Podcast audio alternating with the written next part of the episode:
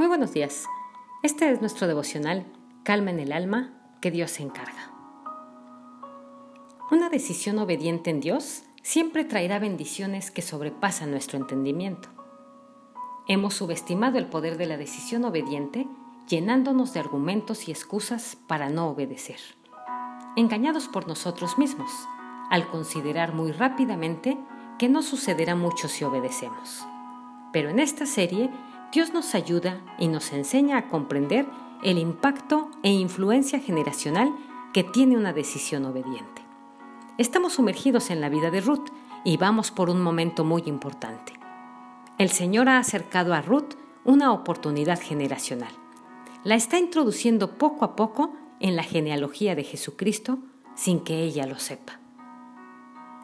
Esto para que entendamos que nuestras decisiones marcan nuestras generaciones lo creamos así o no. Al día siguiente sucedió algo especial después de que Ruth tuvo ese acto de obediencia. Ella no había resuelto nada, pero escuchó algo que no esperaba. Lo podemos leer en Ruth 3 del 15 al 18. Vos le dijo, Pásame el manto que llevas puesto y sosténlo firmemente. Ruth lo hizo así, y él echó en el manto 20 kilos de cebada y puso la carga sobre ella Luego él regresó al pueblo. Cuando Ruth llegó a donde estaba su suegra, ésta le preguntó, ¿Cómo te fue, hija mía? Ruth le contó todo lo que aquel hombre había hecho por ella y añadió, me dio estos 20 kilos de cebada y me dijo, no debes volver a tu suegra con las manos vacías. Entonces Noemí le dijo, espérate, hija mía, a ver qué sucede, porque este hombre no va a descansar hasta dejar resuelto este asunto hoy mismo. Permíteme dirigir tu atención a este momento. Vos, le dijo, abre el manto que tienes y sosténlo firme. Mientras lo abrió y lo sostuvo, le puso 20 kilos de cebada. Primero le dice, abre tu manto. El manto representa nuestra vida, don, talento, trabajo. El manto es el ministerio o llamado.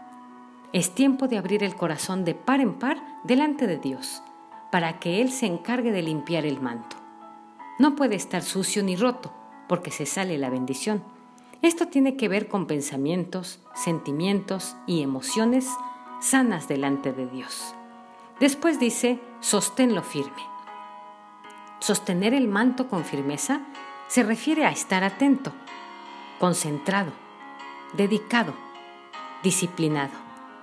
Esta firmeza también tiene que ver con hábitos espirituales sanos, con la fe, que debe estar firme en todo momento, sin que permitamos que se debilite. Su manto fue llenado de 20 kilos. ¿Recuerdas? Es la misma cantidad que recogió ella en una tarde. Ahora, en un instante, en la presencia de vos, ella lo recibía. Esto representa la bendición de Dios cuando va llegando a nuestras manos.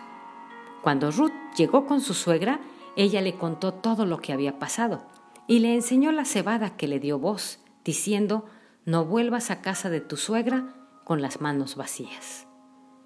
Cuando te acercas a Dios, no regresas a casa con las manos vacías. Tal vez alguno está sintiendo que sus manos están quedando vacías por una u otra razón, pero en este tiempo sucederá lo impensable lo imposible. Dios llenará nuestras manos de habilidades especiales para hacer cosas que jamás hemos hecho. Él llenará nuestras manos de algo nuevo que viene de su presencia. De repente Noemí le dice a su nuera, espérate, hija mía, a ver qué sucede, porque este hombre no va a descansar hasta dejar resuelto este asunto hoy mismo. El corazón de vos era tan impresionante que se dedicaba a buscar la manera y no iba a descansar hasta resolver el asunto. Hay un asunto por resolver y Dios no va a descansar hasta lograrlo. Dice en número 6, 24 al 26. Jehová te bendiga y te guarde. Jehová haga resplandecer su rostro sobre ti y tenga de ti misericordia. Jehová alce sobre ti su rostro y ponga en ti paz. Soy Litsi Contreras desde Veracruz, México.